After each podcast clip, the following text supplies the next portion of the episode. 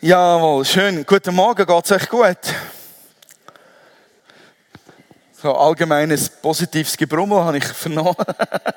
tönt, tönt doch immerhin positiv. So, jetzt schalte ich um auf hochgesalbtes Deutsch, damit mich auch wirklich alle verstehen, auch die, die noch den Podcast dann irgendwo auf den Balearen oder in Südafrika hören.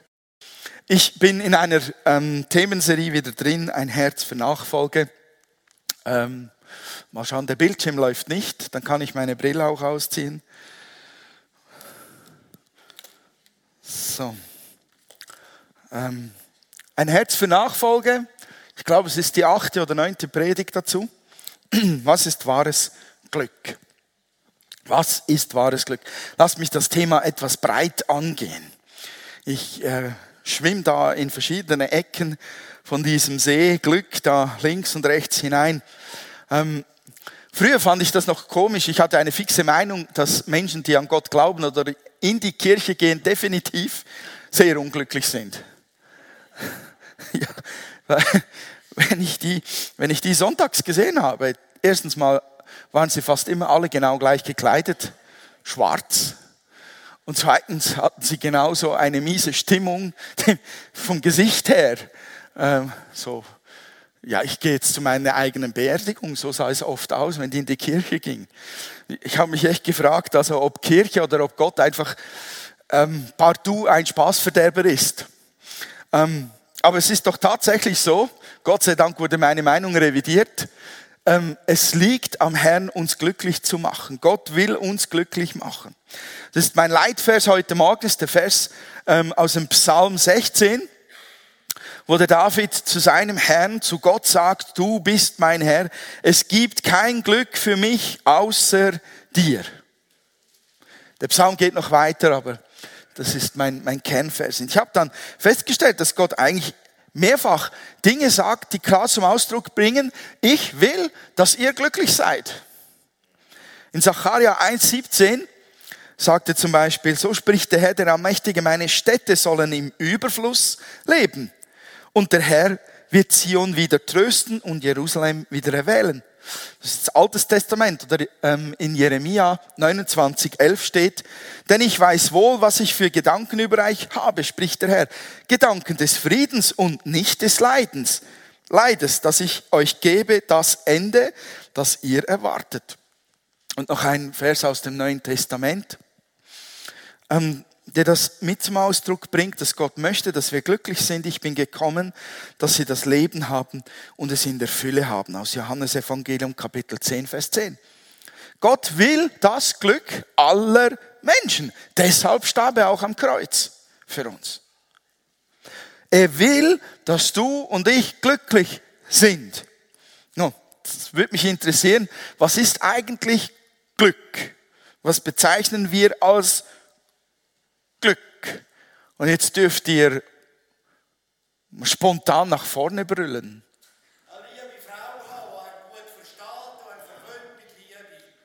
Wow, das ist zum Beispiel Glück.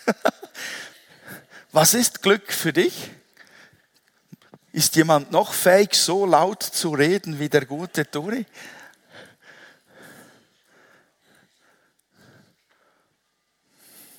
Hat man sich noch nie überlegt, weil man ja die ganze Zeit glücklich ist, oder?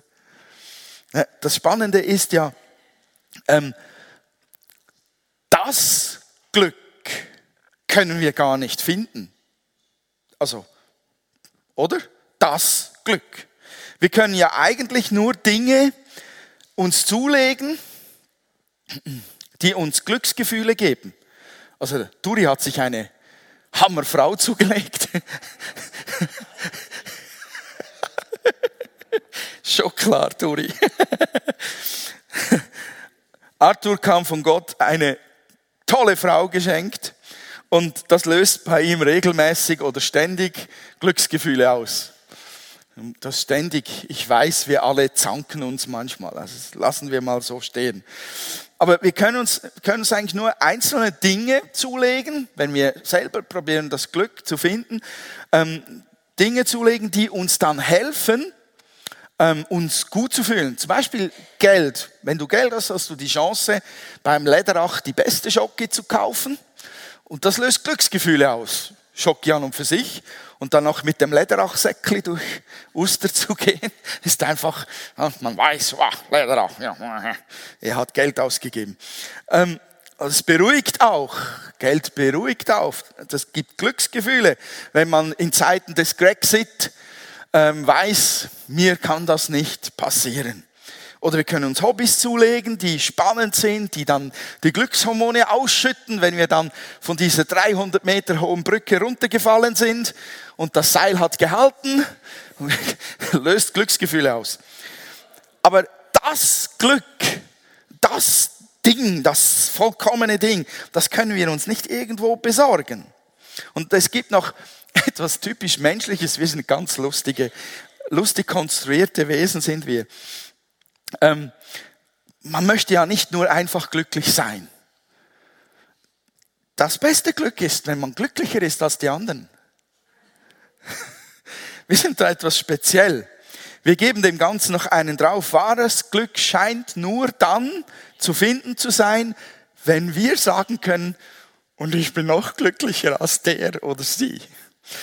Das Blöde dabei ist, dass wir doch innerlich heimlich meinen, die anderen sind sowieso immer ein wenig glücklicher als wir. Oder sie haben es ein wenig besser als wir. Ist das nicht so eine Tendenz, die wir haben? Ihr guckt mich gerade etwas lustig an. Vielleicht bin ich total daneben, ich sage es mal so. Solange wir uns vergleichen, solange wir unser eigenes Glück daran messen, wie es im Vergleich zum Glück von anderen dasteht, dann verlieren wir immer. Wir meinen in der Regel doch eher, die anderen, die haben es immer noch ein wenig besser als ich. Mich hat es berührt diese Woche. Ähm, ich habe äh, als ich nicht schlafen konnte, weil es so schön heiß war, ähm, habe ich ähm, auf dem ZDF eine Sendung gesehen. Und äh, Markus Lanz ist, ist ein Moderator, der mich eigentlich tierisch nervt, weil er den Leuten immer dreinredet, wenn sie am Erzählen sind. Aber er hatte an diesem Abend mehrere spannende Gäste dabei, Reinhold Messner und ihn hier, David Beere. Dieser junge Mann wollte Motocross-Profi werden. Der wollte Sportler sein und, und sein, sein Lebensglück aufbauen, indem dass er wirklich davon lebt. Und er war tatsächlich ziemlich gut, aber seine Eltern hatten nicht genügend Geld. So musste er an einem bestimmten Punkt das, diese Karriere aufgeben und musste für die Schule büffeln und seine Kraft dort hinein investieren. Und David war eines Tages unterwegs und wollte eine, einen, ein Gleis, ein Bahngleis überqueren und die Schranken waren oben und es kam kein Signal, dass irgendein Zug käme, aber in dem Moment, wo er über die Gleise fährt, wird er von einer Rangierlok erfasst, 90 Meter mitgeschliffen und dann trennte es ihm zuerst den einen Unterschenkel ab und dann den zweiten Unterschenkel. Er lag drei Stunden lang in einem Dorngebüsch, bis ihn irgendjemand fand. Ähm, das ist wirklich schrecklich. Also, ich habe mir gedacht, das wie, wie, was ist das für eine Geschichte? Aber dann hatte ich im Verlauf des Gesprächs diesen Satz gehört. David lebt heute vom Sport, weil er Paralympik, weil er diese Unterschenkel abgetrennt bekommen hat. Er lebt mit Prothesen, könnt ihr hier anschauen. Ist, wenn du das Licht schnell etwas runterfährst, dann kann man die Prothesen hier erkennen. Vom, vom Knie an hier sind die fabriziert und die haben da unten so ein, ein Metall-Titan-Teil drin äh, und er läuft gegen die allerbesten der Welt, also auch gegen äh, wie hat Pistorius geheißen, der südafrikanische äh, Mehrfachweltmeister. Und, und er sagt, das kann ich heute, ich lebe heute von diesem Sport. Ich lebe davon, weil ich behindert bin und gesponsert werde. Er ist Teilnehmer der Paralympics, an der letzten in London wurde er Fünfter. Ähm, und ich habe Ich habe gedacht, der Wahnsinn, sein Traum ging Erfüllung, vom Sport leben zu können. Aber auf einem Weg, der zunächst nur leidvoll war. Hatte er nun Glück, dass ihm das passiert ist? Oder war das Glück im Unglück? Oder hat er sich mit einer Herzenshaltung zurück ins Leben gekämpft und das Beste aus den Umständen gemacht und so sein Glück gefunden? Also, ich wage es e- wirklich nicht, hier das zu beurteilen, weil es gibt viele Menschen, die ihr Leben schlimme Dinge werden, ähm, behindert, Paraplegiker und was weiß ich nicht alles und kommen nicht als Olympiateilnehmer ins Leben zurück. Lass es mich wirklich etwas breit stehen lassen. Aber die Geschichte von David Beere, die zeigt mir, dass Dinge, die ich meine, dass sie glücklich machen oder dass sie Unglück sind, es gar nicht immer so sind, wie sie scheinen. Im ersten Moment oder im zweiten Moment. Was ist wahres Glück? Im Fußball, ich bin ja Fußballfan, das ist meine Mannschaft da, BVB. Leider eine schwierige Saison hinter sich gehabt aber das gibt's auch. Und beim Fußball gibt es Kommentatoren, wenn da ein Tor fällt, dann sagen die öfters mal, diese Mannschaft hatte heute das Glück des Tüchtigen. Oder sie sagen, aufgrund der Statistik muss man eindeutig sagen, mehr Zweikämpfe gewonnen, mehr gelaufen, mehr ähm, saubere Pässe gespielt und deshalb geht man als Sieger vom Platz. Sie haben sich das Glück erzwungen. Kann man Glück erzwingen? Das Glück des Tüchtigen, ist das wirklich Glück? Nein, sorry. Das Glück des Tüchtigen ist der Lohn harter Arbeit. Das habe ich mir verdient. Das ist so. Ich glaube, Roger Federer hat, hat garantiert an die 10.000 Aufschläge gehabt, bevor er ihn so präzise in die Ecke spielen konnte, wie er es heute spielen kann. Mit dem Winkel, mit dem Schnitt da, ist kein Glück dabei. Das ist harte Arbeit. Und ich glaube, echtes Glück ist ein Geschenk. Es fällt einem tatsächlich zu. Echtes Glück hat keine Bedingungen. Und da kommen wir wieder beim David an dass Gott einem liebt, einem sucht und findet und dann noch segnet mit dem Besten, was es im Himmel und auf Erden gibt, nämlich seiner Beziehung, seiner Gnade, das ist für mich und für David wahres Glück. Das ist ein Geschenk, das einem einfach gegeben wird, es einem zufällt, ohne dass man es sich erarbeitet hat. Und das ist etwas, was viel zu wenig beachtet wird. Selbst von uns Christen. Selbst wenn wir es dann das erste Mal erlebt haben. Ich habe so oft gesehen, man stürzt sich danach, wenn man Jesus gefunden hat. Und man, man ist, ui, gerettet worden. Irgendwas habe ich abgeschaltet.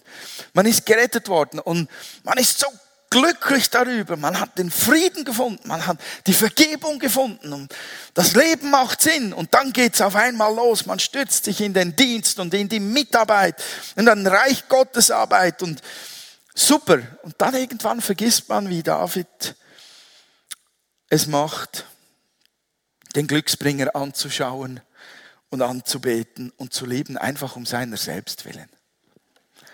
Jesus sagt, ich bin gekommen, damit sie das Leben haben und es in der Fülle haben.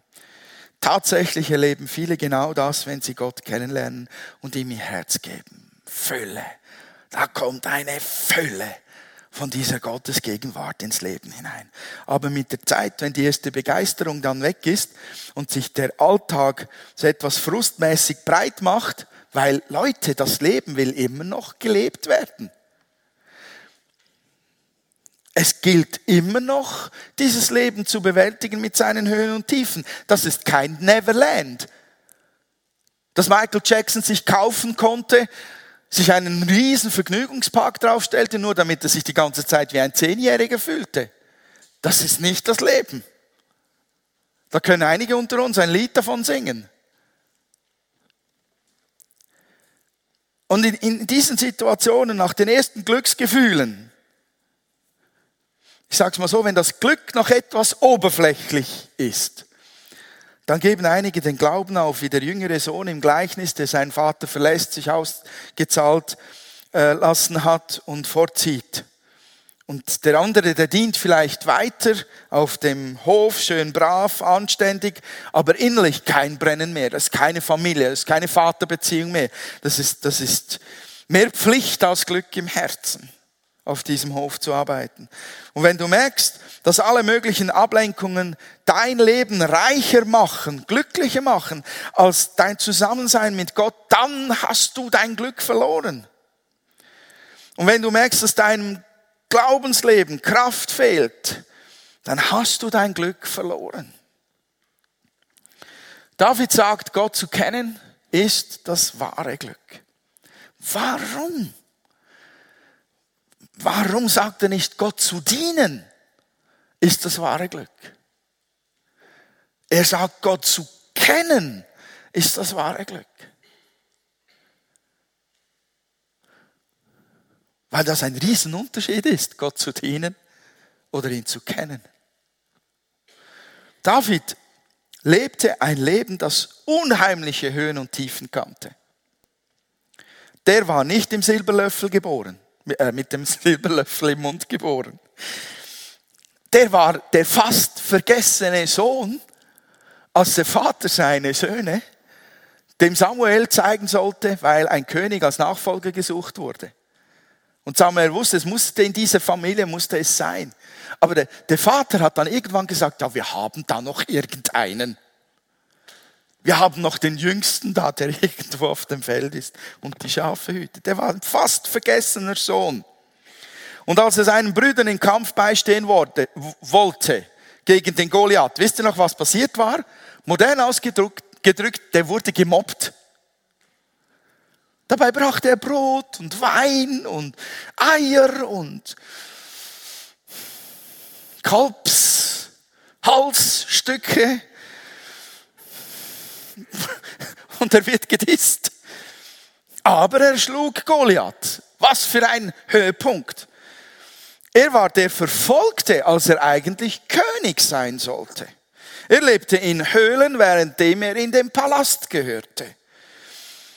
Aber er wurde trotzdem König. Er wurde von seinem eigenen Sohn gehasst.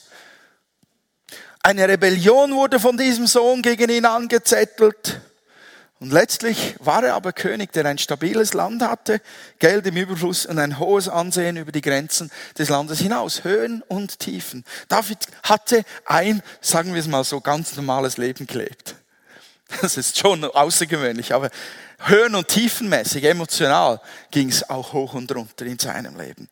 Und genau darin liegt ein Grund dafür. David musste Gott nicht nur alleine wegen dem lieben, was Gott ihm gegeben oder nicht gegeben hat oder was er getan hat oder nicht getan hat in seinem Leben. David sagte, ich kenne meinen Gott.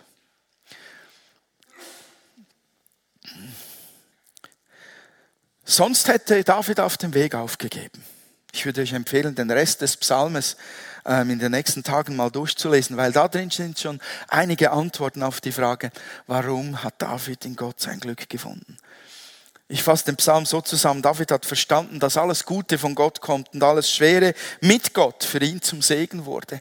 Und offensichtlich war David dankbar für alles, was er erlebt und erreicht hatte ähm, dass Gott ihn beschenkt hatte, dass Gott immer bei ihm ist und auch wenn er durchs dunkle Tal des Todes gehen würde, würde Gott an seiner Seite sein. Darum ist Gott sein Glück, weil Gott mit ihm ist. Und für mich ist Gott mein Glück, weil ich glaube, dass er der ist, der er sagt, der er sei. Ich habe eine kleine Liste gemacht. Ah ja, ist auch so ein Ausdruck, wenn man Gott gefunden hat, wie man glücklich ist. Die Frau, die ihr Salböl ausgießt über die Füße Jesu und mit ihren Haaren seine Füße trocknet. Ich habe eine Liste gemacht über das, was Gott von sich sagt. Ich bin das Brot des Lebens. Ich bin das Licht der Welt. Ich bin die Tür Ich bin der gute Hirte, ich bin die Auferstehung und das Leben. Ich bin der Weg, die Wahrheit und das Leben. Ich bin der wahre Weinstock. Ich bin dein Freund, ich bin dein Erbarmer, ich bin dein Trost. Ich bin der Herr, dein Arzt, der König der Könige und der Herr der Herren bin ich. Das ist Gott und noch vieles mehr. Und darum geht's bei der Frage, warum kann Gott mein Glück sein? Weil ich den kennenlerne, sein Herz kenne, Beziehung habe und nicht darauf schaue zuerst, was er für mich tut. Ich weiß, wir kommen alle zum Glauben, weil wir gesehen haben, was er getan hat am Kreuz. Aber dann erkennen wir ihn auf eine ganz neue Art. Wenn wir mit ihm unterwegs sind und in sein Herz tief hineinschauen, dann entdecken wir mehr und mehr von diesem Ich bin. Und ich persönlich bin überwältigt davon. Und tatsächlich schafft es Gott durch das, was er ist, mein Herz so zu berühren, dass ich die Dinge, wie sie manchmal laufen, auch in meinem Leben, die schwierig sind, dass die tatsächlich in den Hintergrund treten, weil ich ihn kenne und merke. Es gibt Glück mitten im Unglück, das einzigartig ist. Seine Gegenwart. Mich lade euch ein, euer Glück, was auch immer das diese Woche für euch bedeutet, dieses Glück bei Gott zu suchen. Wenn es etwas gibt, das ich bezeichnen könnte mit das dann ist es, Gott zu kennen. Weil wenn wir ihm nahe sind, heißt das, dass selbst das zum Glück werden kann, was an uns herankommt und nach Unglück aussieht. Dafür bin ich meinem Gott dankbar. Amen. Lasst mich kurz für euch beten. Und dann wird Paul den Gottesdienst abschließen. Vater, ich danke dir, dass wir deine Kinder sein dürfen und dass wir dich kennen dürfen. Und ich bitte dich für alle, Herr, hier heute Morgen, dass das Glück in dir finden, dass das eine neue Tiefe für uns bekommt. Und ich möchte euch segnen in Jesu Namen, dass ihr in den nächsten Tagen dieses Kennen von Gott in besonderer Art und Weise erlebt und erfrischt werdet darin und eine Begegnung habt mit dem Herzen Gottes, mit der Tiefe seines Herzens. Damit das, was vielleicht nicht getan ist oder nicht geschehen ist oder erst noch kommt, in den Hintergrund tritt weil seine Gegenwart in deinem Leben dich überwältigt und dich glücklich macht. So segne ich euch in Jesu Namen. Amen.